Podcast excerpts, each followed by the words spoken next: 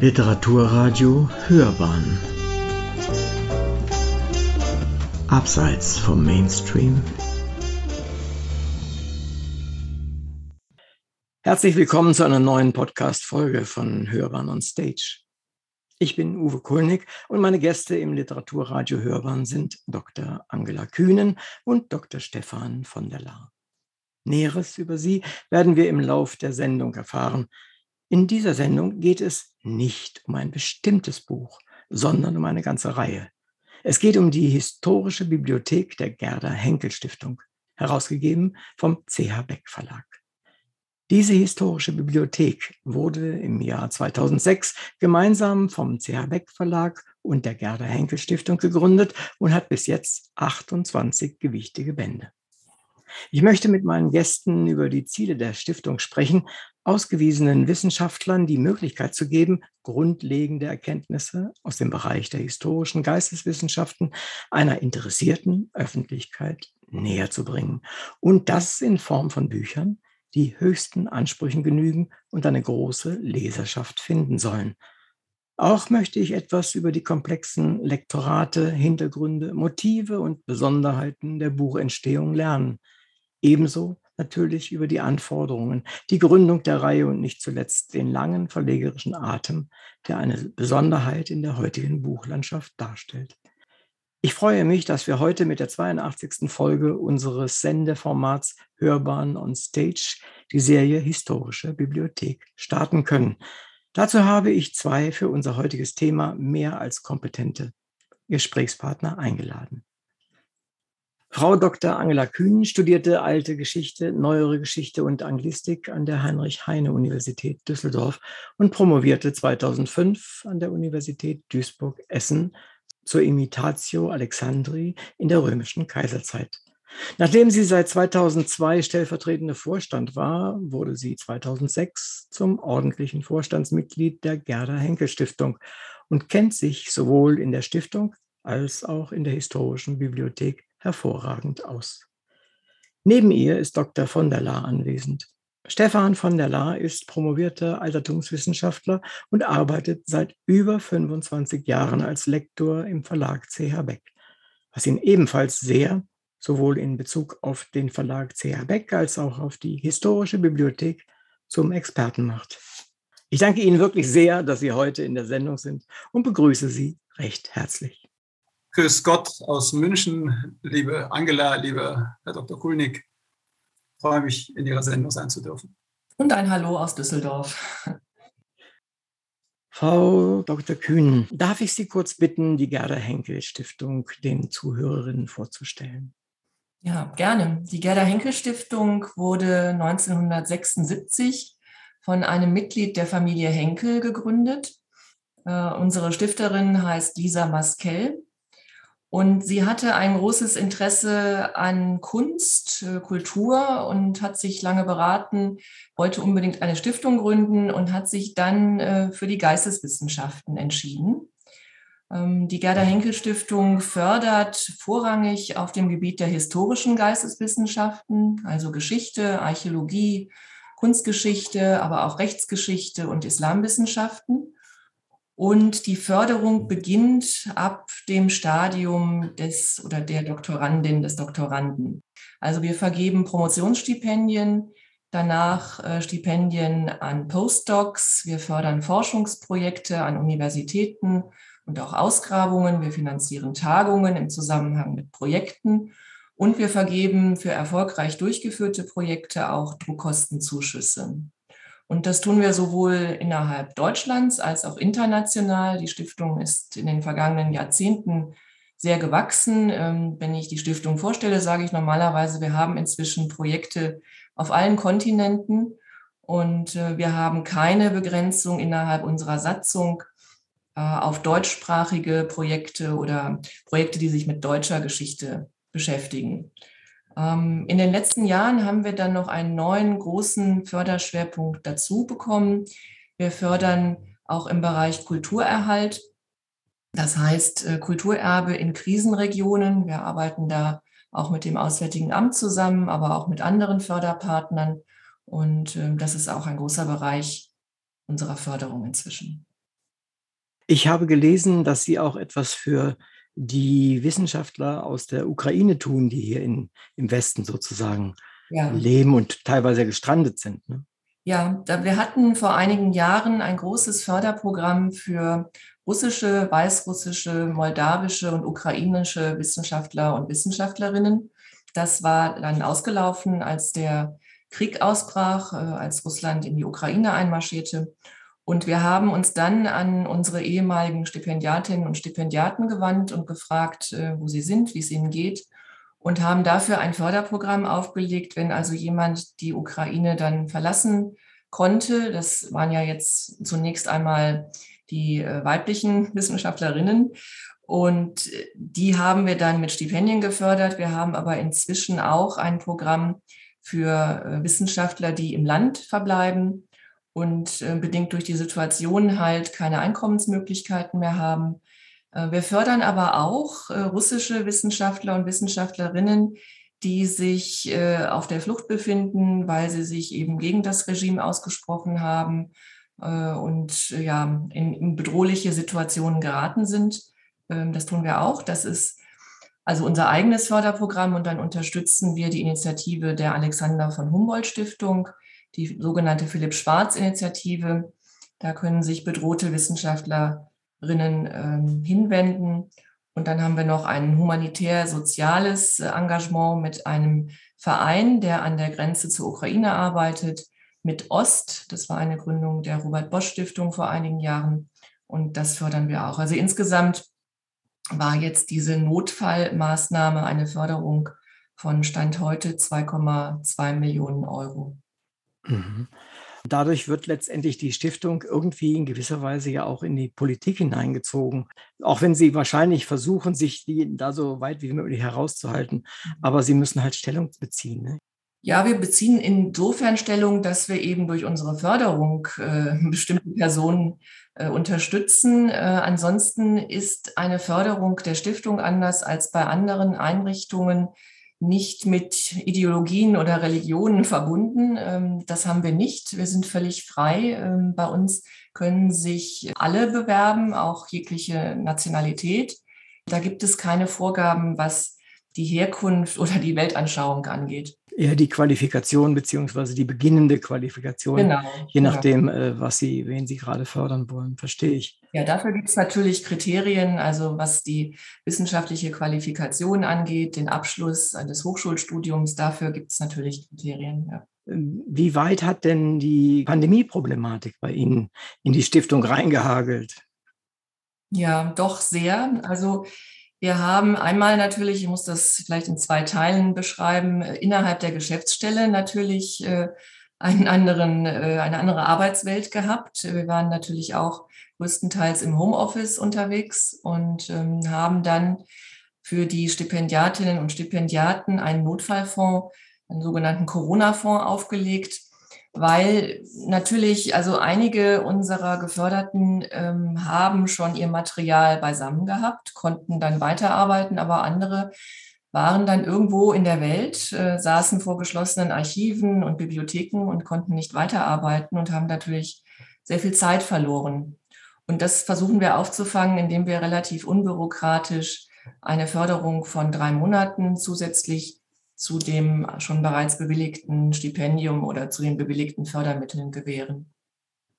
Herr von der Laar, jetzt würde ich gerne Sie auch bitten, uns den CH Beck Verlag nahezubringen und vor allen Dingen, was tun Sie da? Der Verlag CH Beck ist eines der ältesten Verlagshäuser Deutschlands. Gegründet wurde der Verlag 1763 im schwäbischen Nördlingen. 1888 ist er umgezogen nach München Teile des Verlages sind immer noch äh, in Nördlingen angesiedelt, Setzerei, Druckerei, Auslieferung.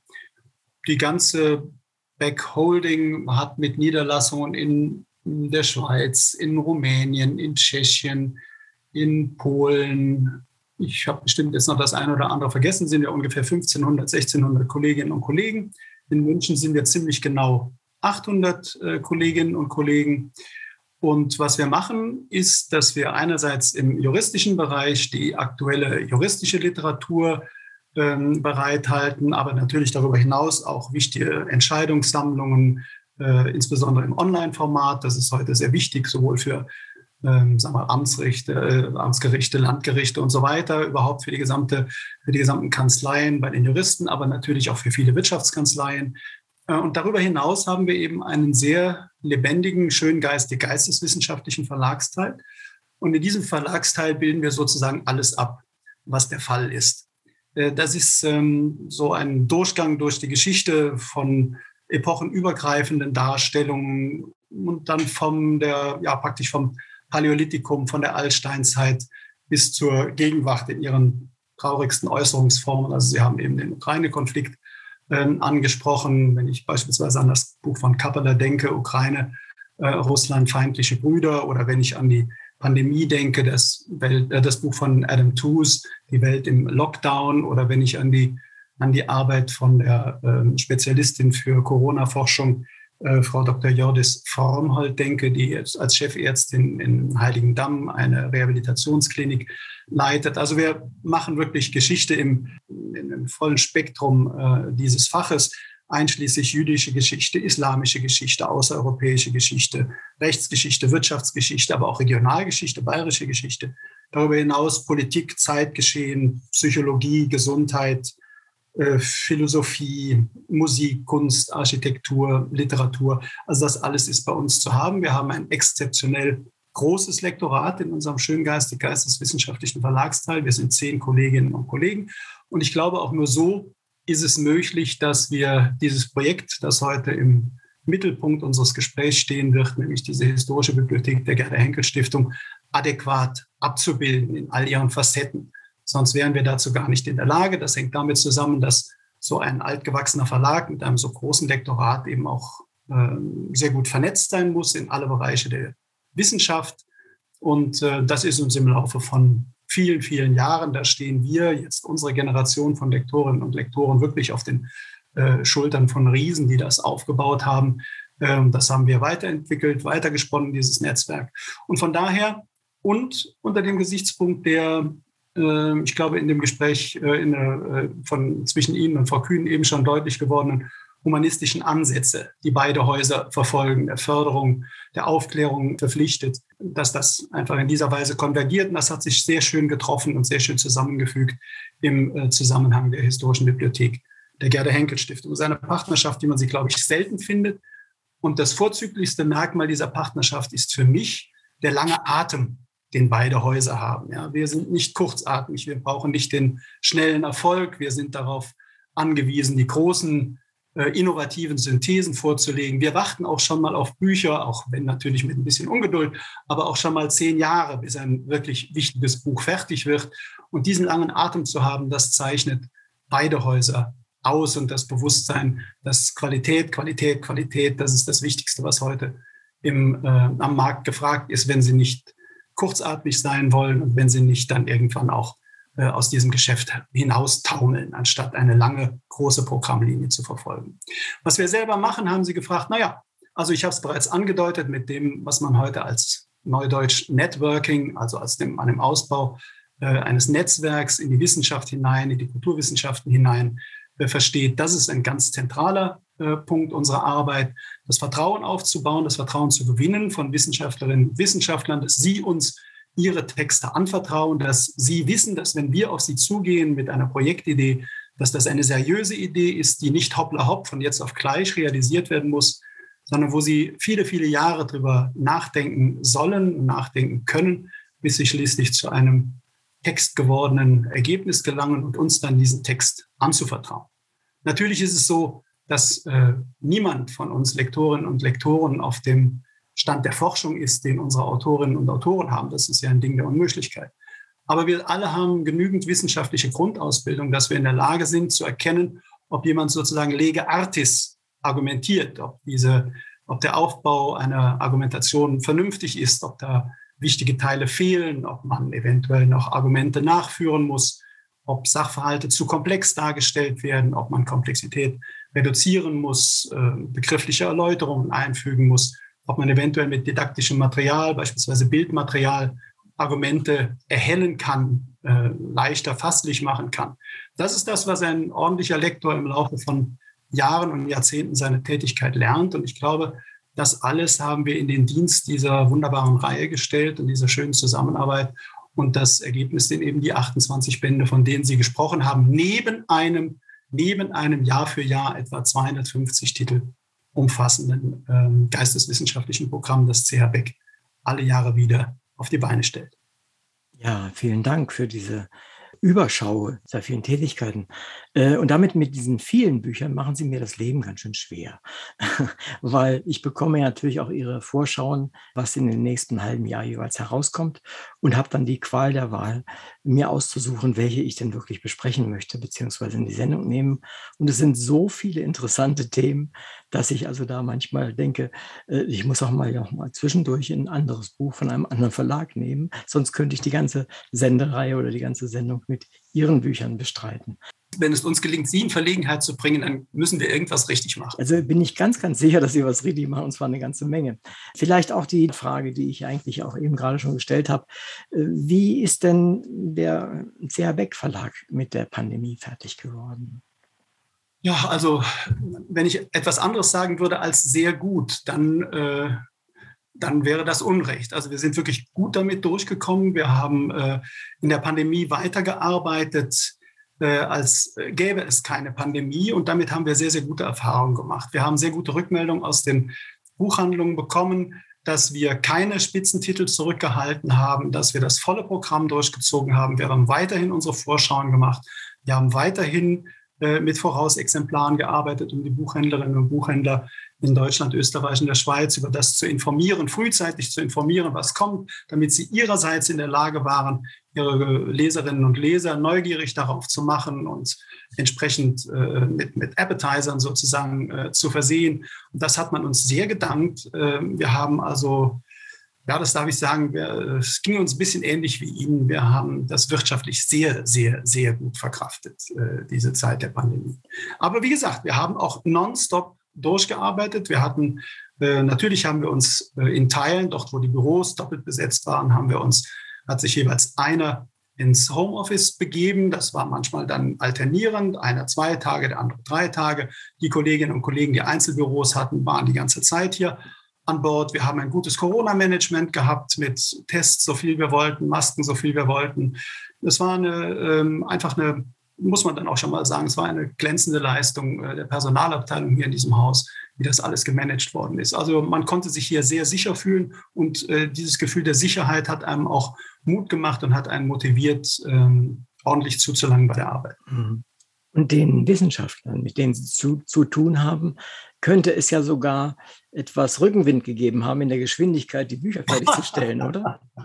Da haben Sie vollkommen recht, das war lustig. Also manche Manuskripte, mit denen ich noch nicht gerechnet hatte, äh, die kamen in der Tat früher als gedacht ähm, dieses, dieses Wesen äh, der vielen Kongresse und äh, der vielen Dienstreisen, äh, das hat uns vielleicht allen ganz gut getan, dass wir das ein bisschen runtergeschraubt haben, ein bisschen mehr am Schreibtisch geblieben sind. Und im Übrigen haben wir natürlich auch, am Anfang ging das Stocken und war es schwierig, aber wir haben natürlich auch gelernt, äh, mit dem Format der Videotelefonate und Videokonferenzen zurechtzukommen. Am Anfang war das ja alles ganz schrecklich und ich glaube, da ging es den allermeisten von uns doch sehr ähnlich. Aber nach und nach stellte man fest, dass man bestimmte Leute öfter gesehen hat, als man sie normalerweise zu sehen pflegte im Laufe eines Jahres. Was schade war, war natürlich, dass die in Anführungszeichen äh, großen Familienfeste des Buchhandels, also die Frankfurter und die Leipziger ja, Buchmesse, ja. leider oft genug der Sache zum Opfer gefallen sind. Ein paar Kongresse, da hätte ich gerne Kolleginnen und Kollegen aus anderen Häusern, aber natürlich auch Autorinnen und Autoren äh, sozusagen live on stage wieder gesehen, mal wieder zusammengesessen bei einem Glas Wein. Das war nicht möglich, aber wir haben uns gesehen. Wir haben uns oft gesprochen. Und das ist, glaube ich, da ist eine ganz eigene Dynamik reingekommen.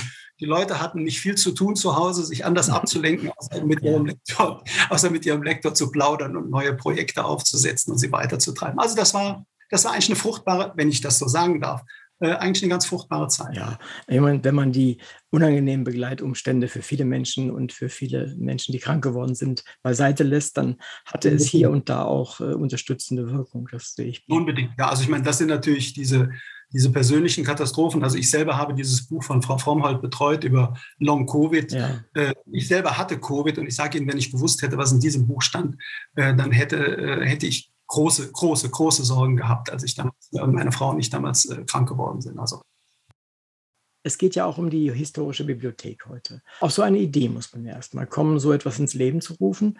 Und ich habe verstanden, das ging von Ihrer Stiftung aus. Wie haben Sie diese Idee gehabt? Wer hatte diese Idee? Und vor allen Dingen, äh, haben Sie geplant, dass sie 70 Jahre bestehen bleibt? Nein, das kann man nicht planen, aber ich greife gerne das Stichwort von Herrn von der La auf, den langen Atem. Den ja. haben Stiftungen natürlich auch. Äh, Stiftungen sind ja für die Ewigkeit angelegt und ähm, also unsere zumindest. Es gibt auch Verbrauchsstiftungen, da wird dann das eingebrachte Vermögen einfach aufgebraucht, aber wir sind anders angelegt. Und ähm, ja, wer hat die Idee gehabt? Ich glaube, dass wir nach dem Tod der Stifterin, ähm, also Lisa Maskell ist 1998 verstorben und hat äh, dann über ihr Testament der Stiftung dann auch nochmal ähm, Gelder zukommen lassen. Die Stiftung ist gewachsen da setzte sich etwas in Bewegung in den Gremien. Wir haben darüber gesprochen, äh, wo gehen wir hin. Wir haben neue Programme aufgelegt. Das äh, eben genannte Sonderprogramm für russische, ukrainische, belarussische und moldawische Wissenschaftler war eins davon. Wir hatten ein anderes Programm für Zentralasien, also für die gesamte Region, die ehemaligen Sowjetrepubliken. Und dann haben wir überlegt, ähm, was können wir denn tun, um Wissenschaft in die Öffentlichkeit zu vermitteln. Das ist auch ein Spiegelstrich in unserer Satzung, Wissenschaft und Öffentlichkeit. Und ähm, da hatten wir mehrere Ideen. Ähm, und die historische Bibliothek, der Name kam ja erst ein bisschen später, die war dann eines dieser, eine, eine der Frucht äh, oder eine der Früchte äh, dieser Überlegungen. Wir haben auch ähm, in diesem Zeitraum ein Wissenschaftsportal gegründet, das online läuft. Das nennt sich LISA, Andenken an unsere Stifterin. Das steht aber für Lesen, Informieren, Schreiben und Austauschen. Und das ist ein Format oder das sind äh, verschiedene Formate, die da zusammenkommen, also unterschiedliche Medien. Man kann Texte schreiben, man kann aber auch Videos einstellen, äh, Podcasts natürlich auch, äh, was wir heute machen. Und ähm, das ist etwas kurzlebiger und die historische Bibliothek, zumindest so in unserem Denken, vielleicht etwas langlebiger. Das Buch ähm, wollten wir nicht missen und haben uns dann, ähm, ja, ich weiß nicht gerade, Stefan, du musst mir helfen, ich glaube auf Initiative von Hans-Joachim Gerke, der ähm, bei uns damals, also ein Althistoriker, später auch Präsident des Deutschen Archäologischen Instituts. Ähm, er war bei uns Beiratsvorsitzender und später auch Kuratoriumsmitglied und stellvertretender Vorsitzender dann auch im Kuratorium. Der den Beck Verlag natürlich sehr gut kannte, auch als Autor. Der hat uns zusammengebracht, so kann man es, glaube ich, sagen. Ja, dem kann ich nur beipflichten. Das war, kann mich ganz gut erinnern, das war 2004. Da rief mich irgendwann Achim Gerke an und sagte, äh, dass die Stiftung etwas äh, vorhabe, ähm, das eben halt äh, dazu führen solle, dass Ergebnisse langjähriger Forschung, grundlegende Erkenntnisse aus dem Bereich der historischen Geisteswissenschaften einer breiten Öffentlichkeit auf hohem Niveau zugänglich gemacht werden sollten. Und das würde doch irgendwie auch ganz gut zu uns passen und ob wir uns dafür interessieren könnten. Ich bin dann im Sommer 2004, ich glaube es war August, bin ich nach Düsseldorf ähm, gereist und habe mich dann mit Frau Kühn, Herrn Hansler mal einen Nachmittag zusammengesetzt. Dann haben wir mal so ungefähr das Terrain abgesteckt. Wir haben auch vor allen Dingen gesagt, was wir sicher nicht machen wollten. Also wir wollten keine Sammelbände machen, wir wollten keine Tagungsbände machen. Wir wollten, äh, das soll jetzt nicht komplett ausschließend sein, aber wir wollten auch keine Reihe für wissenschaftliche Qualifikationsarbeiten machen, sondern eben halt das, was ich beschrieben habe, dass äh, Bücher äh, die auf hohem Niveau einer interessierten Öffentlichkeit grundlegende Erkenntnisse aus dem Bereich der historischen Geisteswissenschaft vermitteln sollten. Das ist nun das, was C.H. Beck im Grunde genommen ähm, Zeit seines Bestehens versucht und insbesondere dann mit, also mit einem immer größer werdenden Lektorat, auch immer intensiver seit ähm, Anfang der 70er Jahre. Äh, das war sozusagen, ist praktisch unser, unser äh, Grundgeschäft. Ja, das ist unsere, unsere Kernqualifikation. Und von daher war das ein, ich glaube, für beide Seiten eine ziemlich natürliche Partnerschaft, die sich da auch sehr schnell und sehr reibungslos entwickelt hat. Ich kann mich noch an die ersten Treffen erinnern, dann ähm, hier in München, äh, als wir so eine kleine Tagung gemacht haben. Da saßen wir hier mit, mit fünf, sechs Leuten zusammen und haben das abgesteckt. Es war, das Schöne war, wie unglaublich schnell man sich verständigt hatte. Und äh, entsprechend schnell kam dann auch tatsächlich das erste Werk ähm, von Hermann Parzinger über die Steppenvölker Eurasiens. Äh, das war äh, eigentlich das konnte nur so schnell gehen, weil man sich so, so gut verstand, weil man sich eigentlich über die ganzen Eckpunkte so, ähm, ja, so, so gleich als einer Meinung äh, gefunden hat. Es war ein, ähm, eine von Anfang an sehr fruchtbare Zusammenarbeit, ja. Ich meine, Sie haben ja nicht umsonst eine Partnerschaft, weil solche äh, Unternehmen wie diese Bibliothek, die tragen sich ja nicht vom Markt allein, vermute ich mal. Und da braucht man auch einen finanziellen Partner. Wie haben Sie das festgelegt? Naja, also äh, cum grano salis. Das ist äh, so, dass wir mittlerweile 28 Bücher, Sie haben es ja äh, gesagt, ähm, herausgebracht haben. Aber von diesen 28 Büchern sind ja immerhin sind ja immerhin äh, nicht weniger als 16 mittlerweile in zweite und höhere Auflagen gekommen. Ja? Das sind äh, Bücher dabei, die haben zum Teil acht Auflagen, fünf, vier, drei Auflagen erreicht. Da sind Verkaufszahlen erreicht, die bis zu 80.000 und mehr Exemplaren gehen. Aber auch äh, beispielsweise Micha Meyers Völkerwanderung, äh, immerhin auch über 23.000 verkaufte Exemplare. Also diese Bücher fangen dann schon an, äh, sich zu tragen und werden nicht nur das, sondern sie werden natürlich, sie fahren auch in die Gewinnzone ein. Aber der Ausgangspunkt Ihrer Frage ist natürlich völlig berechtigt. Äh, damit können Sie nicht von vornherein rechnen. Also Sie wissen genau, ähm, worin die Stärke des Autors, der Autorin liegt. Sie wissen genau, worin die Stärke dieses Buches liegt. Aber wie der Markt darauf reagieren wird, das ist eine zweite Frage. Ja? Und dann stellt sich natürlich auch die Frage, wie statte ich diese Bücher aus mit Abbildungen und mit Karten. Ja? Ähm, das sind natürlich auch wieder Kostenfaktoren. Die hochwertige Produktion, hochwertiges Papier, dass das irgendwie auch haptisch äh, und optisch ein schönes Erlebnis ist für die Kundinnen und Kunden, die so ein Buch kaufen. Das alles muss ja passen. Das Gesamtpaket muss ja heute passen. Und äh, von daher jemanden an der Seite zu haben, der sagt, ich erkenne die Qualität genauso wie ihr. Ich bin genau der gleichen Meinung wie ihr, dass das die richtigen Personen sind, die diese Bücher schreiben müssen. Und wir unterstützen das. Wir, das passt zu uns rein und wir fördern das mit euch. Wir setzen uns zusammen hin und gucken uns die Themen und die Damen und Herren aus, die diese Bücher schreiben sollen, beziehungsweise bereits geschrieben haben und von denen wir auch der Auffassung sind, dass sie die bestmöglichen Kommunikatoren auf diesem Feld sind. Das machen wir zusammen. Und da stehen wir zueinander und äh, versuchen dieses Ding neben immerhin Jahr für Jahr, das darf man ja nie vergessen. Wir haben Jahr für Jahr in Deutschland 80.000 bis 90.000 Neuerscheinungen in deutscher Sprache. Und sozusagen, die müssen wir ja alle irgendwie auch ein bisschen wegdrücken, wenn wir mit so einem Produkt dann ähm, auf den Markt kommen. Und wir sind genauso überzeugt wie ihr davon und wir schieben das miteinander an. Und dann braucht ihr auch keine Sorge zu haben, äh, ob ihr da vielleicht mit einer sehr niedrigen Verkaufszahl stecken bleibt. Und wenn zwei Partner mit der gleichen Überzeugung an so ein Projekt rangehen, dann funktioniert es eben auch. Und dann führt das eben halt auch zu wirklich äh, sehr, sehr schönen äh, Erfolgen. Ja. Ich wollte einfach ergänzen, das sind ja auch sehr schöne Sitzungen. Also ich glaube, dass beide Seiten da äh, sehr gut miteinander umgehen. Wir sind uns nicht immer einig, wir diskutieren aber beide oder alle zusammen gerne über Bücher und äh, das merkt man dann und haben immer ein gutes Ergebnis. Und wir haben ja auch Überraschungen erlebt, ähm, was Verkaufszahlen anging. Also man kann es halt nicht vorweg sagen.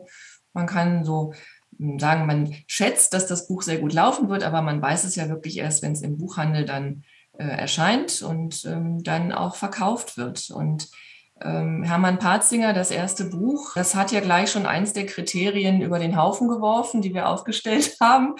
Wir hatten damals in unserer Sitzung oder in der, auch in der zweiten Sitzung und dann haben wir das hier auch mit den Gremien nochmal diskutiert, als Vorgabe gehabt, dass wir Bücher äh, herstellen, äh, erscheinen lassen wollen, die den Umfang von 320 Seiten nicht überschreiten. Wenn Sie sich jetzt die Reihe ansehen, Herr König, dann sehen Sie, dass es viele Ausnahmen zu diesem Kriterium gibt.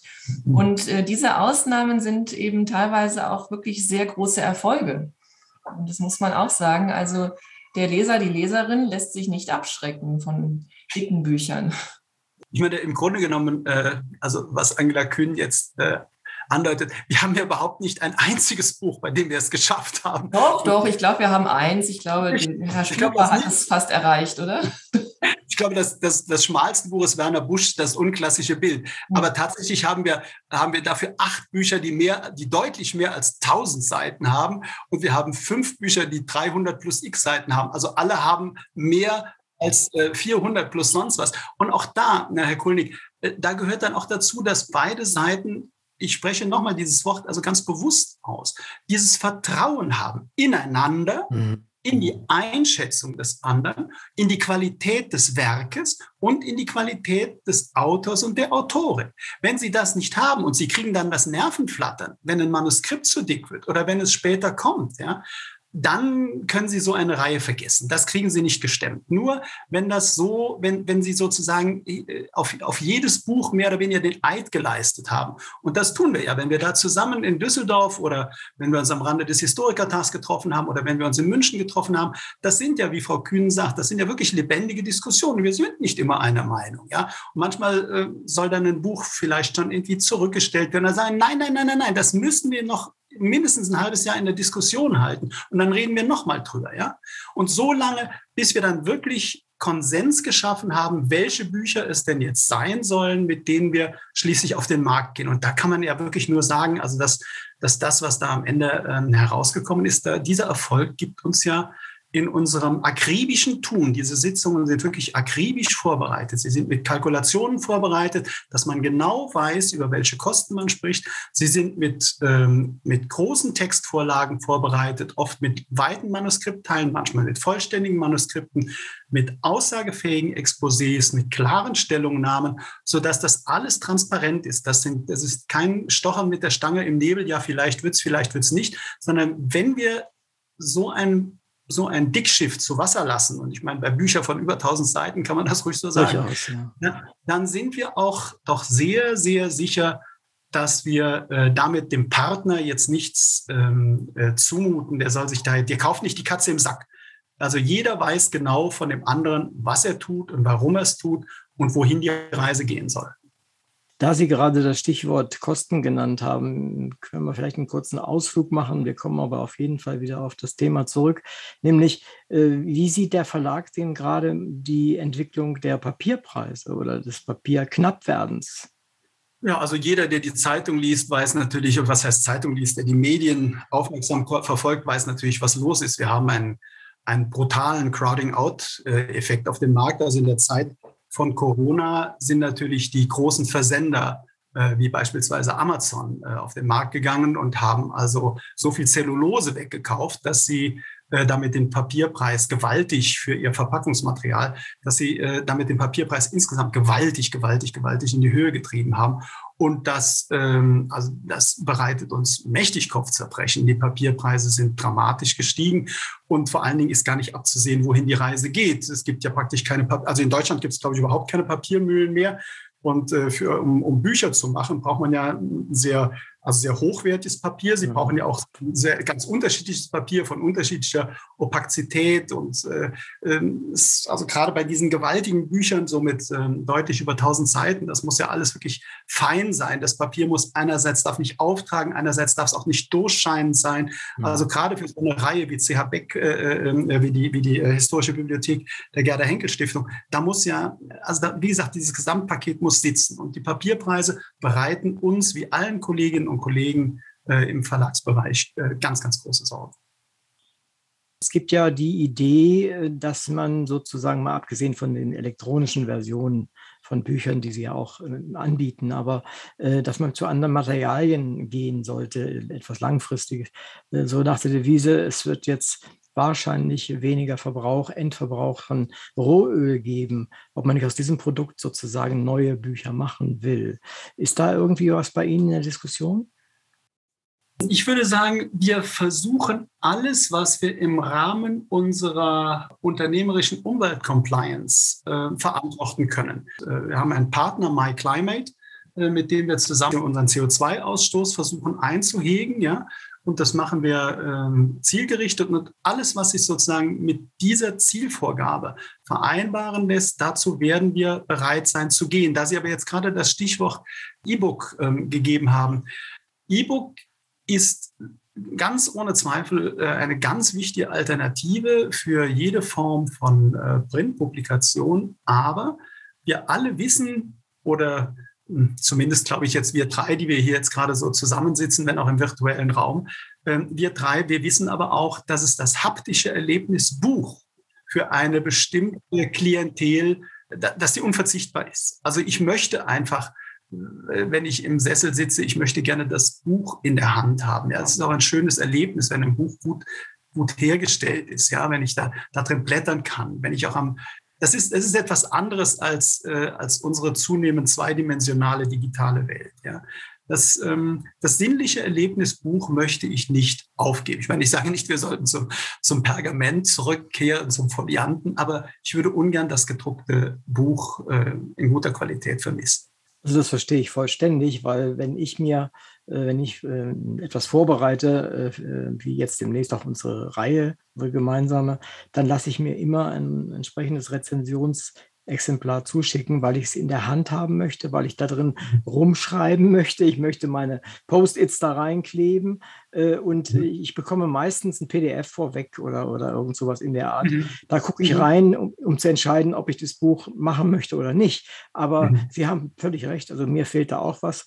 Aber wir sind natürlich auch, äh, zumindest wir beiden, eine, eine Generation, die schon etwas fortgeschritten ist. Äh, ich oh, weiß nicht, äh, haben Sie, machen Sie Untersuchungen, machen Sie äh, Untersuchungen, wie, wie die jüngeren Generationen sowas sehen, diesen, diesen Anspruch an ein haptisch erfassbares Buch? Ähm, ich weiß nicht, ob es solche Untersuchungen bei uns im Hause gibt. Ich glaube nicht. Ich kann Ihnen aber sagen, dass wir so etwa im äh, Schöngeistig geisteswissenschaftlichen Verlagsteil ähm, einen äh, doch wenn auch langsam, aber so doch äh, eindeutig steigenden Anteil, Umsatzanteil im Bereich der E-Books haben. Mhm. Äh, wobei ich finde, ähm, wenn man so, ein, so einen Tausendseiter in der Hand hat, ja, also in einem Tausendseiter sich zu orientieren. Also mir geht es zumindest so, Sie haben jetzt unsere Generation angesprochen, also sprich 60 plus.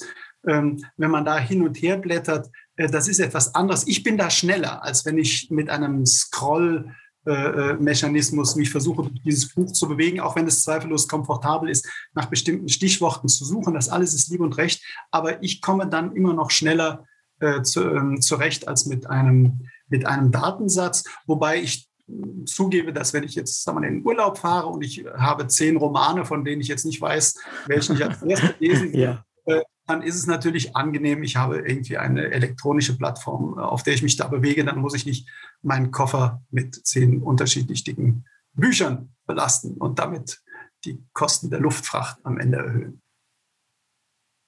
Ähm, es ist vielleicht auch eher so, ich mache nebenbei so für die einen oder anderen Verein oder, oder Institution äh, blätterbare Magazine elektronisch.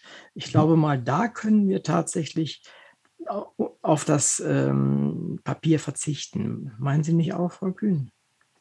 Ja, ich denke das auch. Also es gibt sicher Literatur, Fachliteratur, die man auch absolut äh, am Bildschirm lesen kann. Äh, wir haben hier in der Stiftung, in der Geschäftsstelle die Einreichung des Antrags äh, schon vor einigen, vor mehr als zehn Jahren, glaube ich, geändert. Ähm, man reicht online ein. Ähm, am Anfang waren das E-Mails, inzwischen ist das eine eigene Plattform. Mhm auf der man dann Anträge hochlädt. Ähm, aber das Ergebnis der Forschungen ist bei den meisten Förderpartnern dann doch das Buch. Das muss man klar sagen. Also die Aufsätze erscheinen elektronisch, das ist gar kein Problem. Da ist die Stiftung auch offen, was Open Access angeht. Aber wenn man ein langjähriges Forschungsprojekt geleitet hat oder mitgearbeitet hat, dann ist der Wunsch am Ende doch etwas in Händen zu halten sehr groß. Und das ist auch schon bei den Doktorandinnen und Doktoranden so. Also da äh, stehen wir in engem Austausch auch mit unseren Förderpartnern.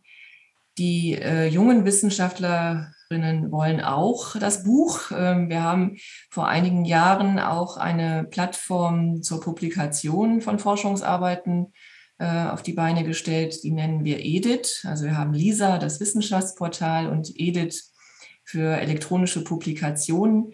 Das sind aber ganz, ganz ausgesuchte ähm, Projekte von uns, die dann da mit ihren Ergebnissen erscheinen, häufig ähm, große Datenmengen haben, ob das jetzt archäologische Projekte sind mit vielen Scherben, die untersucht und fotografiert werden, oder wir haben ein Projekt, das äh, hat eine Filmsammlung untersucht. Dann kann man diese Daten natürlich äh, im Netz viel einfacher zur Verfügung stellen, als man das dann eben im Rahmen eines Buches kann.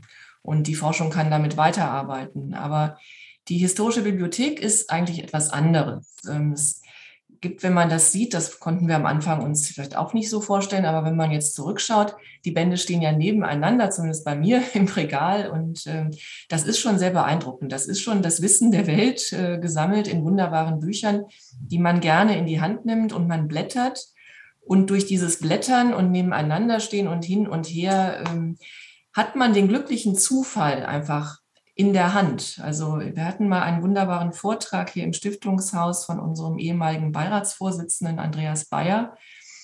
Der hat über Serendipity gesprochen, also das Erleben, dass man in einem, vor einem Bücherregal steht und es steht Buch X neben Buch Y oder man guckt etwas weiter und hat durch einen glücklichen Zufall eben doch das richtige Buch in der Hand, was man nie gehabt hätte, wenn man das elektronisch bestellt hätte, weil das passiert natürlich dann einfach nicht. Ne? Man kann zwar auch elektronische Kataloge sich anschauen, aber es ist eben doch was anderes, wenn man in einer Buchhandlung oder in einer Bücherei steht und einfach die Bücher vor sich hat.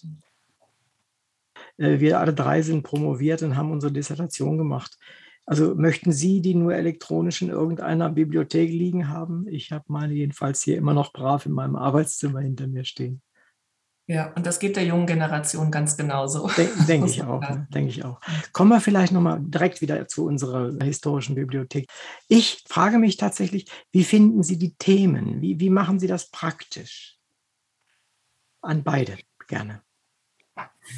Ich mache mal den Aufschlag. Also es ist ja so, dass wir eine gemeinsame Sitzung haben mit Vertretern des Verlags und Vertretern der Stiftung.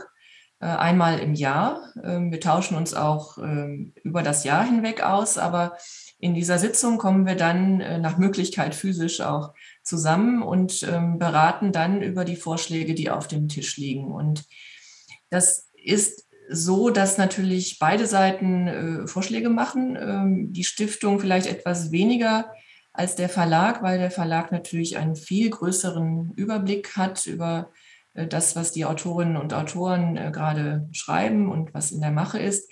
Es ist ein Zufall, wenn wir ein Projekt haben, das dann gleichzeitig auch so fertig wird und dann zum, zum Beck Verlag kommt, ähm, gibt es, aber es kommt nicht so häufig vor. Und was die Themen angeht, ähm, wir schauen schon darauf, dass wir das, was die Stiftung als Förderbereich hat, also wir beginnen im Grunde ja mit der Ur- und Frühgeschichte und gehen dann über die Altertumswissenschaften, Mittelalter, Islamwissenschaften bis in die ähm, neueste Geschichte hinein, die Kunstgeschichte über alle Epochen und die Rechtsgeschichte ebenso. Also dass wir aus diesem Förderspektrum auch nach Möglichkeit irgendwann einmal ein Band haben. Ich glaube, wir sind da auch schon recht weit. Ähm, dann schauen wir uns natürlich äh, an, ähm, ja, wie viele Autorinnen haben wir? Da sind wir noch ein bisschen in der Unterzahl. Da könnte noch die eine oder andere Autorin dazukommen. es ist bisher nur eine, habe ich gesehen. Ist das, kann das sein? Ja, das ist allerdings auch ein bisschen dem Zufall geschuldet.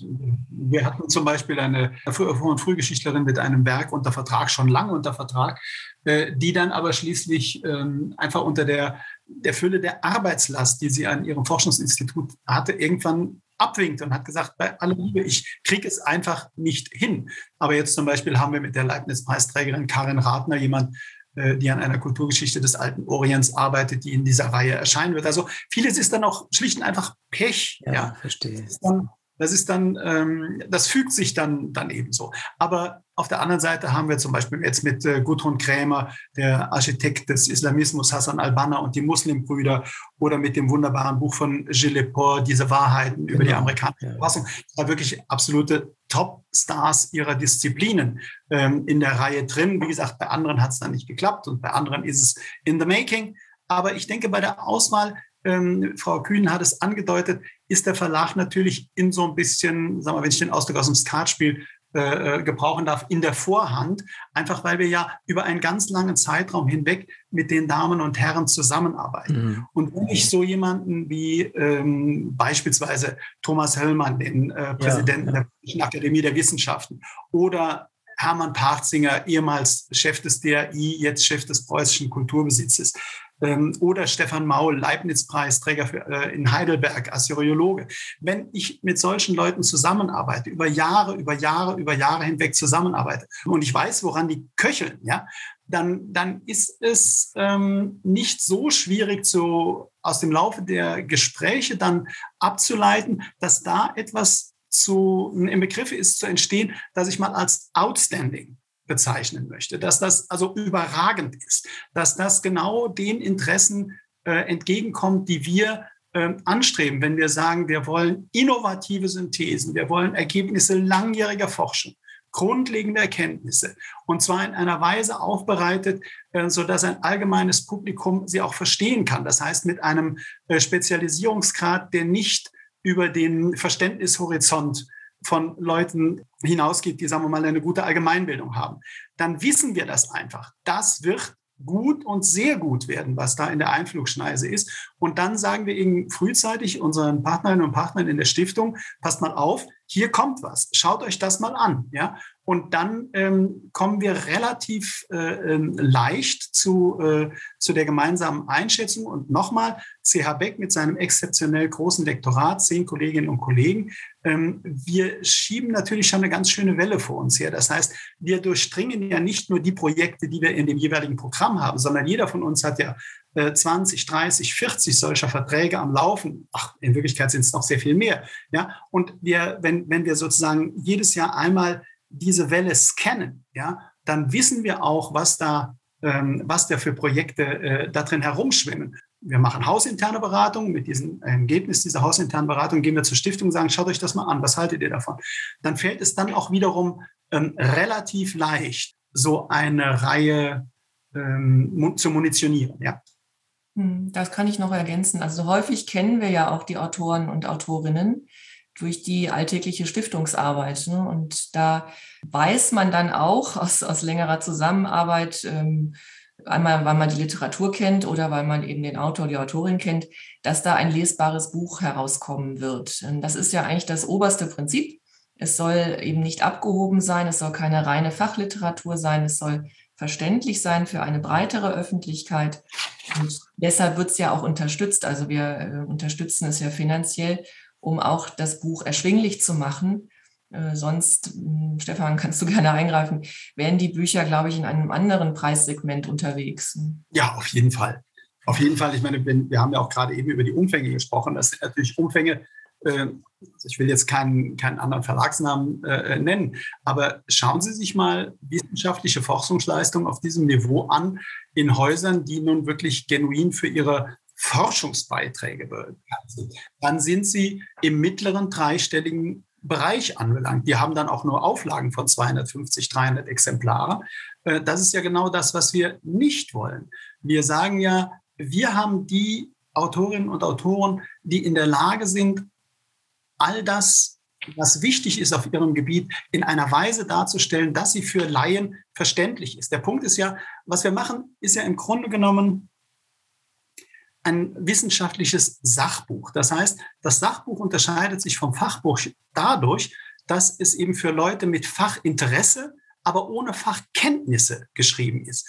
Und dieses Wissen so runter zu transformieren, dass man eben wirklich dieses breite Publikum mit dem Fachinteresse, aber ohne Fachkenntnisse erlangt. Das heißt, die haben nicht vorher Geschichte studiert, die haben nicht vorher Arabistik studiert, die haben nicht vorher jüdische äh, äh Geschichte studiert, die haben nicht vorher ähm, Rechtsgeschichte studiert, sondern die interessieren sich einfach für dieses Thema. Die sind offen, die lesen die Feuilletons, die hören die Kulturbeiträge in Bayern 2 oder in Deutschland von Kultur oder wo auch immer. Ja, äh, die sind offen dafür, die interessieren sich dafür und die springen darauf an, wenn man die entsprechende Zubereitungsform findet. Und auch das gehört dazu, dass eben Stiftung und Verlag sozusagen von Anfang an über, über das Design, wenn ich jetzt diesen Ausdruck gebrauchen darf, über das geistige Design dieser Bücher sofort einer Meinung war. Wir wussten genau, wo wir miteinander hinwollen, weil wir eigentlich das gleiche, äh, das gleiche Ziel in dieser Hinsicht anstreben. Also zu Leuten letztendlich wie mir, der völlig fachfremd ist. Ich komme ja aus der Natur Naturwissenschaft Genau. und bin Exakt. der Rest, den verbuche ich jetzt mal so halbwegs, den Sie genannt haben, auf mich. Ja. Äh, Und äh, ich konnte auch mit dem, ich habe ja das Buch von dem Herrn Borgolte mit ihm besprochen, Mhm. äh, von dem ich ja annahm, das gehört zu der Reihe, da hatte ich mich vertan. Aber das ist letztendlich passt ja 100 Prozent dazu. Ähm, Ja. Und äh, da, das trifft genau zu. Dann haben Sie Ihr Ziel an der Stelle, zumindest aus meiner Sicht, sehr, sehr gut getroffen, weil ich könnte nicht solche Diskussionen oder Gespräche führen und das Buch lesen mit Gewinn, wenn äh, es nicht so gemacht wäre. Also ein reines Fachbuch, ich kenne das auch aus, meinem Bereich. Äh, das, wer gibt es, wie heißt es, sagt man in Norddeutschland Sonne und Sonne. Und Mhm. das äh, muss man wirklich trennen, ja. Also, äh, und das habe ich das Gefühl gehabt, das, was ich bisher gelesen habe, kann man lesen, kann man verstehen. Manchmal muss man da einfach zweimal lesen, aber das ist ja okay. Aber es ist kein Fachchinesisch und es ist nicht Ja, so, klar. nicht so auf die Brust trommeln, guck mal, was ich alles Tolles weiß und wie schwierig ich es ausdrücken kann. Genau das passiert eigentlich nicht. Es ist kein, es ist, wie Sie gesagt haben, es ist ja auch, äh, es ist ja auch kein Comic, ja. Also es ist ja, natürlich muss man manche Sachen zweimal Richtig. lesen. Das wäre ein Wunder, wenn man das sozusagen beim Überfliegen erfassen könnte. Wäre es eine andere Darreichungsform. Davon sprechen wir nicht. Aber im Grunde genommen sind Sie ja genauso wie ich auf bestimmten äh, Gebieten einfach ein interessierter Laie, ja. Genau. Und äh, wir wissen aber, wir, wir können aber aufgrund unserer Ausbildung, können wir aber sagen, ja, diese Argumentation passt, die ist, das darf man so machen. Also die Argumente, die hier aufgeführt werden, äh, die führen auch wirklich zu dem Beweisziel, das eine Autorin, das ein Autor verfolgt. Dem kann ich mich anvertrauen. Und das wird in einer Weise äh, dargeboten, dass ich es verstehen kann. Auch wenn ich, was weiß ich, eben über die, die Wahrsagekunst im alten Orient äh, lese oder über den katholischen Rubens äh, von Willibald Sauerländer. Aber ich kann es einfach in der Art, wie man es mir präsentiert, ähm, durchaus ähm, verstehen. Ja. Von daher ist das ein im besten Sinne, im besten Sinne populär wissenschaftliches Werk, was in die Reihe am Ende kommt. Deshalb wage ich es auch in unsere Reihe, in unser Radio zu nehmen. Alles andere würde gar keinen Sinn machen. Und äh, ich versuche das dann noch weiter zu übersetzen in den Gesprächen, damit auch Menschen, äh, die ungefähr so drauf sind, wie Sie es eben gerade beschrieben haben, die Idee haben, vielleicht sie möchten da mal reingucken und möchten sich sowas anschaffen. Genau. Und einfach das Zuhören bringt schon etwas. Diese Themen, die Sie äh, auch hier aufgreifen, äh, sind ja immer, also habe ich den, den Eindruck, haben immer noch was mit uns zu tun. Es ist nicht irgendetwas, was vielleicht nur noch, es gibt ja manchmal äh, so Orchideenfächer an den Unis, äh, die nun wirklich nur noch eine Handvoll Leute weltweit interessieren. Das ist hier ja nicht der Fall. Nee, eigentlich nicht. Da achten wir schon drauf, also so, dass wir also auch in der Auswahl der Themen nichts nehmen, was eben halt äh, von vornherein so, so exotisch ist, dass, dass man dafür nicht ein, ein breiteres Publikum interessieren kann. Aber das möchte ich dann auch sagen, wenn ich mir anschaue, was die Stiftung fördert, und das ist ja auch eines der, der ganz, ganz großen Verdienste, da sind ja auch Sachen drin, ähm, die sind, äh, die, die sind dann im wahrsten Sinne des Wortes exotisch, aber in hohem Maße verdienstvoll, wenn also in entlegenen Weltgegenden äh, wirklich zur, zur Verständigung von äh, Kulturen beigetragen wird, indem da Ängste abgebaut werden auf verschiedenen Seiten. Ja, das, das mag sich auf äh, Lebensbereiche beziehen, die uns ganz fern sind. Ja, die, das ist aber in einem in großen Maße humanistische Tätigkeit. Ja, und äh, das, das finde ich also ganz bewundernswert. Auch äh, ich weiß nicht, ob man diesen Transfer äh, unbedingt würde leisten können in die in die Reihe hinein. Aber sagen wir mal, wenn es, wenn es eine, ein geeignetes Format dafür gäbe, warum sollte man dann auch nicht sagen, ja, okay, dann machen wir jetzt eben wirklich mal ein Buch, das hat vielleicht nur eine Auflage von 2000 Exemplaren. Aber äh, das ist dann so wichtig, dass man, dass man eben sagt, okay, das, dafür soll dann aber auch Platz sein. Wenn es eine solche besondere Leistung ist, eine solche Kulturvermittlungsleistung, dann gehört es dann eben auch letztlich da rein. Ich meine, was uns ja interessiert, historische Geisteswissenschaften, wovon, wovon reden wir eigentlich? Wir sprechen von etwas, ähm, dessen verbindendes Element sozusagen das historische Gewordensein und die Besonderheit eines Gegenstandes ist. Muster und Prozesse, die sich über lange Zeiträume hinweg beobachten lassen. Das kann ja ganz vielfältig sein. Wenn das gut gemacht ist, ja, wenn das ähm, wenn die Frau oder der Mann, die das bearbeiten, in der Lage sind, das so aufzudröseln, dass, das, dass man sagt, aha, das ist ja, das ist auch noch ich, ja, das ist auch noch, hat noch eine Korrespondenz zu meiner Welt, zu meinem Interesse für, für entlegene Gebiete in Afrika, in Ozeanien, you name it, wo auch immer, ja, dann soll dafür auch Platz sein in dieser Reihe. es muss entsprechend gemacht sein.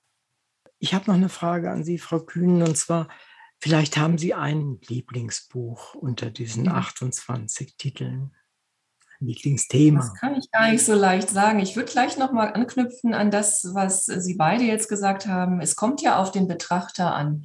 Also es mag ja der eine oder andere Gegenstand dann doch äh, aus Sicht des Betrachters exotisch sein oder hochspezialisiert. Und teilweise sind die Autoren ja auch hochspezialisiert.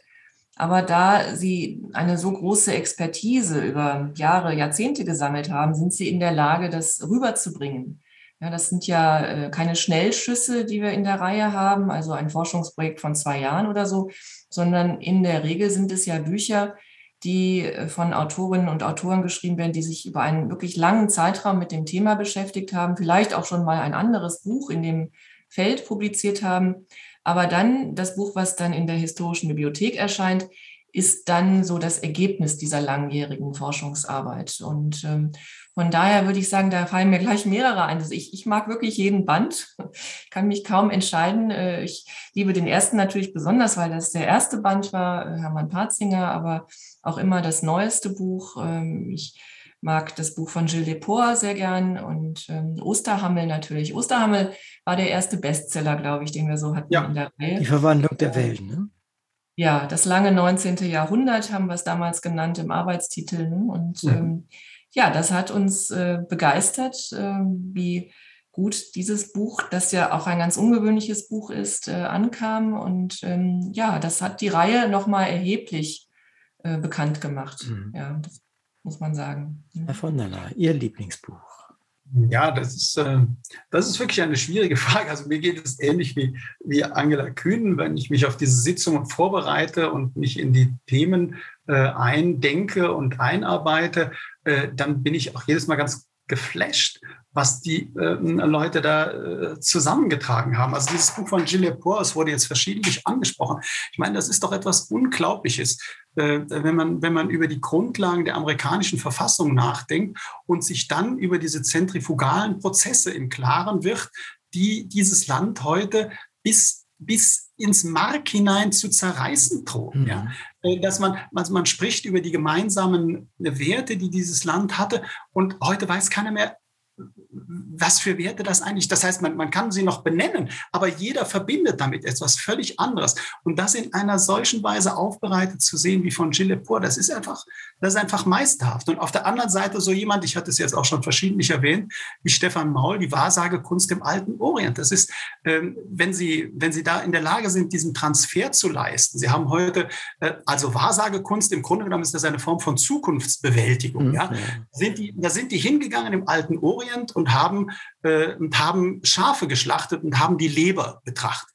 Dann kann man sagen, was ist das, was ist das, was ist das für eine, für eine völlig, völliger Aberwitz, auf diese Weise zu glauben, man könne Probleme in der Gegenwart äh, Missernten oder drohende äh, militärische Interventionen, man könnte das irgendwie damit bewältigen. Aber der Punkt ist natürlich, wenn sozusagen die gesamte Elite der Gesellschaft und des Hofes zusammenkam und alle ihre Fragen aus diesen verschiedenen Kreisen an die, die jeweilige Situation herangetragen haben und man unter diesem Gesichtspunkt dann eine Schafsleber zerschnitt, was immer die gesehen haben. Aber allein die Tatsache, dass so viele Fragestellungen, dass alle Teile der Gesellschaft daran beteiligt waren, also kollationiert wurden, das hat bereits auf diese Weise ist ein so hoher Konsens entstanden, dass man auf dieser Grundlage auch zusammen weiterarbeiten konnte. Wenn Sie jetzt den Transfer leisten in die Gegenwart hinein, wer sagt Ihnen denn, dass irgendwelche Leute, die irgendwelche Wirtschaftsweisen, irgendwelche Demoskopen, mit welchen Methoden, die auch immer sich versuchen, die Wirklichkeit zu erschließen. Aber ich glaube, für die meisten von uns ist das im Grunde genommen genauso weit weg, als ob sie eine Schafsleber aufschneiden. Es ist letzten Endes die Frage, wie viel Vertrauen sie in dieses Gremium hineinbringen und in diese und in die Voraussage, die die mitbringen. Ja? Und dann fängt eine Gesellschaft und fängt eine Politik und fängt eine Wirtschaft an, sich auf dieses gemeinsame Ziel hin zu orientieren auf die Bewältigung dieses Problems. Das ist also, ich finde, ich finde solche Momente, äh, das sind, das sind wirklich große Momente und das sind auch große Momente der Lektüre in dieser, in dieser Reihe, wenn Ihnen klar wird, ähm, dass das, äh, dass Sie es sozusagen mit dem nächsten Fremden zu tun haben. Es ist ganz weit weg und doch es ist in erstaunlicher Weise auch wieder nah. Es ist manchmal geradezu verstörend nah. Also dieser, dieses Diktum von Uwe Hölscher über das nächste Fremde, das was, äh, was, was scheinbar irgendwie ganz weit weg ist und doch einer, immer noch so nah ist, das finde ich in ganz, ganz vielen, äh, ganz, ganz vielen Teilen dieser Bibliothek. Also wenn Sie mich nach einem Lieblingsbuch äh, fragen, fällt es mir wirklich schwer, unter diesem Gesichtspunkt diese, diese Frage zu beantworten. Es gibt so viele Funken, die aus dieser Reihe heraussprühen. Ja. Ich finde das toll, was Sie sagen. Äh, unter dem Aspekt habe ich das zwar erlebt, Ihre Reihe schon, oder Teile jedenfalls der Reihe, aber noch nicht so eingeordnet. Und oder nehmen Sie beispielsweise, wenn ich das ergänzen darf, beispielsweise das Buch von Hartmut Lepin, Die frühen Christen. Ja. Wir, erleben, wir erleben heute die katholische Kirche in einer Weise äh, ähm, in, fraktioniert und äh, in, in, in, in Sorgen begriffen, äh, in unterschiedlichen Strömungen, dass dass wir meinen, oh Gott, oh Gott, oh Gott, dieses doch unglaublich festgefügte Gebäude, das geht irgendwie, vielleicht geht es nicht zu Bruch, aber, aber wird es noch seiner, äh, seiner gesellschaftlichen, äh, seiner, seiner weltpolitischen Verantwortung äh, gerecht, seiner theologischen Verantwortung. Wenn Sie sich dann anschauen, dass diese frühen Christen natürlich alles andere waren als eine festgefügte Kirche, die waren ja die, äh, also die Heterogenität äh, im frühen Christentum, die kann man sich ja gar nicht bunt genug ausmalen ähm, welche Bräuche da herrschten, äh, wer was zu sagen hatte, die Stellung der Frau, die dann mal irgendwann von, äh, von Paulus de, äh, definiert worden ist. Das ist ja alles am Anfang gar nicht so gewesen, ja? sondern das waren ja hoch diffuse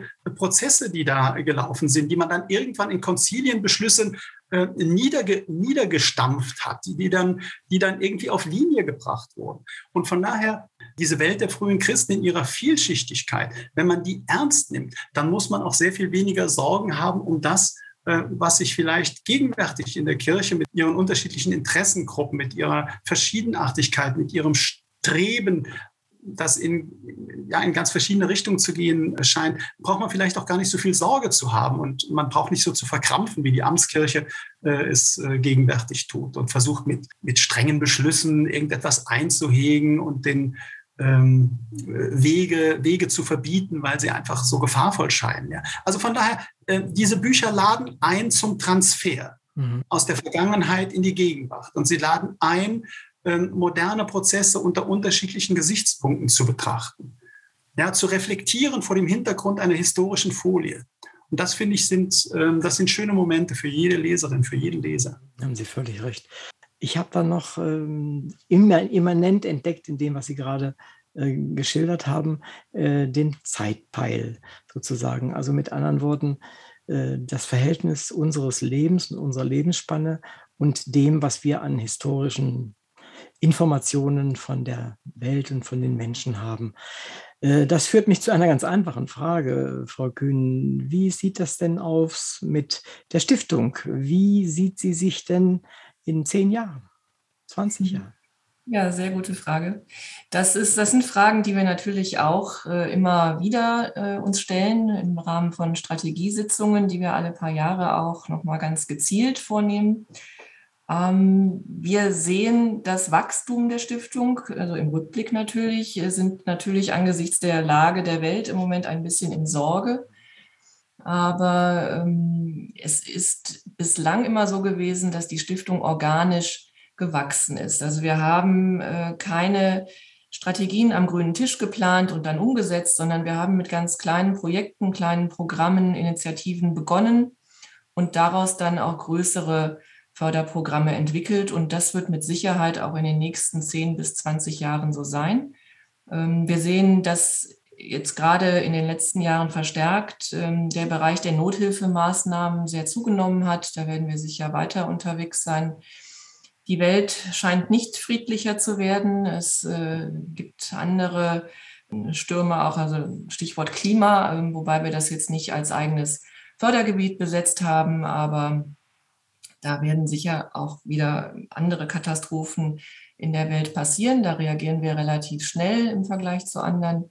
Also wir werden unser Programm weiterentwickeln. Wir sind anders als andere Fördereinrichtungen nicht in engen thematischen Zuschnitten unterwegs, was es uns äh, ja, erlaubt, im Grunde erstmal alles auch anzuschauen, ähm, zu bewerten, zu prüfen und wenn man sieht, dass es bestimmte Bedarfe innerhalb der Wissenschaftscommunity gibt, dann kann man da eben auch durch Roundtable oder Workshops, ähm, durch andere Gespräche Förderprogramme neu auf die Beine stellen. Und das ist das, was die Arbeit eigentlich sehr spannend macht. Es ist nie dasselbe.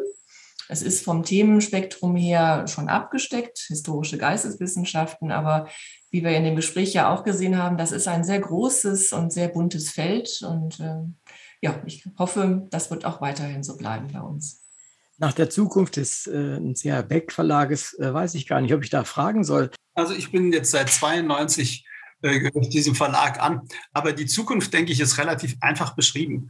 Äh, sensibel bleiben, wach bleiben, offen bleiben für, äh, für das, was in der Welt los ist und für das, was äh, an in Universitäten, in den Forschungsinstituten und zum Teil eben halt auch von emeritierten Wissenschaftlerinnen und Wissenschaftlern geforscht wird, im Gespräch bleiben, ja, im Gespräch bleiben. Das ist die Kommunikation, das ist natürlich das A und O.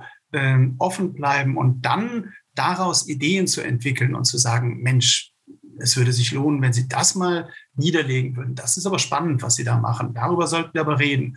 Und dann mit Partnern wie der Gerda Henkel Stiftung ähm, sich jemand suchen, mit dem man sagt, also das wäre doch ein Thema, das man zusammen in Angriff nehmen könnte. Und ich denke, solange dieser Geist der Sensibilität, der Wachheit, der Neugier auf das, was die Welt bewegt hat und was sie weiter bewegen wird, solange das bleibt, äh, brauchen wir uns keine Gedanken zu machen, wie sich das Programm des Verlags CR weggestaltet.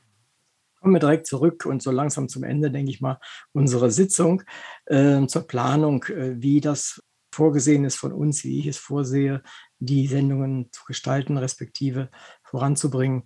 Unsere Planung ist so, dass wir jeden Monat einen der Bände und seinen Autor bzw. seine Autorin einladen und vorstellen werden, wie wir das bisher mit anderen Büchern auch machen.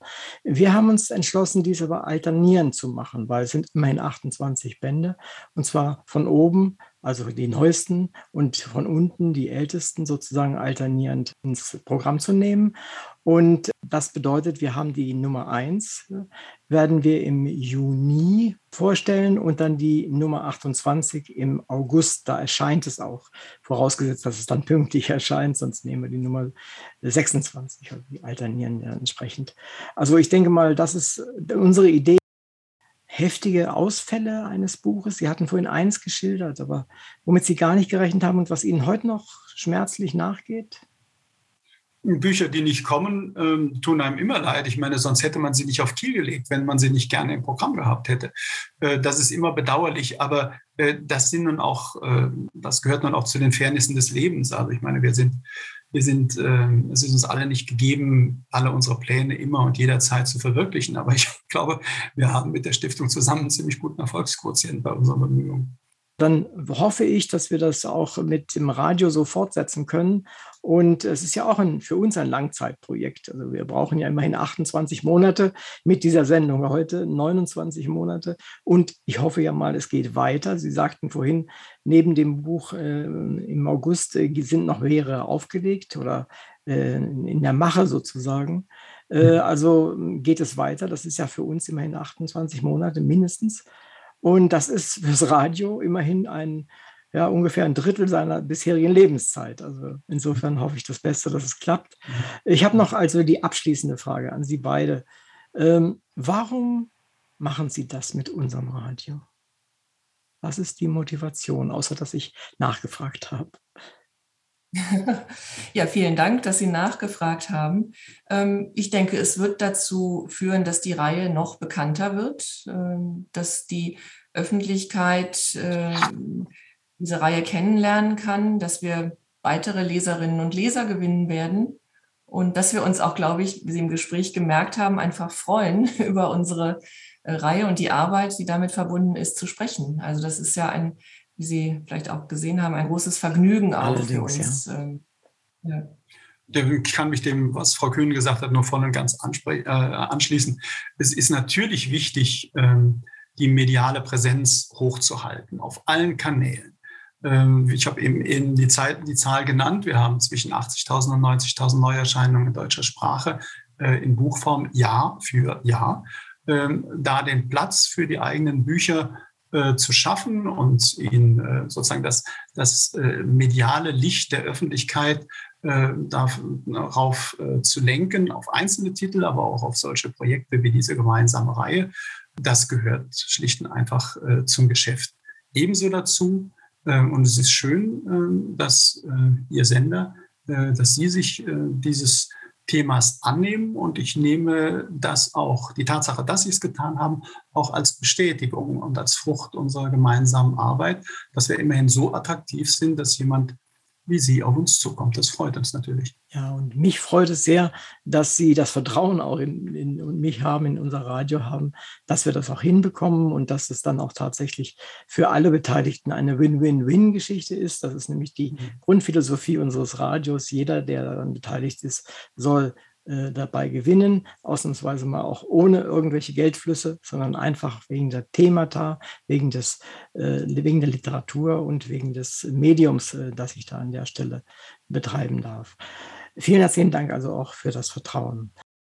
Liebe Hörerinnen und Hörer, danke, dass Sie wieder dabei waren. In der heutigen Sendung waren Angela Kühn und Stefan von der Lahr meine Gäste. Es ging um die Initiation der neuen Reihe des Literaturradios Hörbahn, nämlich Historische Bibliothek, auf der Basis der gleichnamigen Bibliothek der Gerda Henkel Stiftung in Kooperation mit dem CH Beck Verlag. Die Idee der Gründer der Bibliothek war, grundlegende Erkenntnisse aus dem Bereich der historischen Geisteswissenschaften einer interessierten Öffentlichkeit näher zu bringen und das in Form von Büchern, die höchsten Ansprüchen genügen und eine große Leserschaft finden sollen.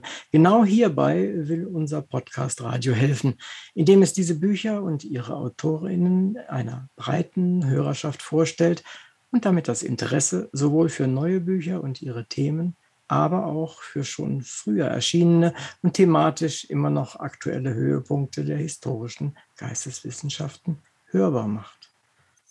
Ich bin Uwe Kulnig vom Literaturradio Hörbahn und sage vielen Dank an den CR Beck Verlag und die Gerda Henkel Stiftung für das Vertrauen, das sie in uns und die akustische Umsetzung der wertvollen Bücher setzen. Danke auch für Ihre Erläuterungen und Informationen über Ihre Häuser und das Projekt Historische Bibliothek. Wir haben Ihnen mit großem Gewinn zugehört. Daher sage ich auch im Namen unserer ZuhörerInnen noch einmal sowohl für Ihre Arbeit in Ihren Institutionen als auch für Ihre Mitwirkung bei dieser Sendung herzlichen Dank. Sehr gerne. Vielen Dank.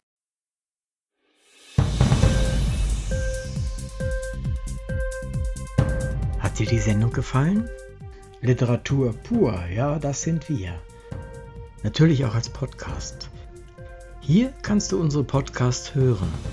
Anchor, Spotify, Apple Podcast, iTunes, Google Podcasts, radio.de und viele andere mehr.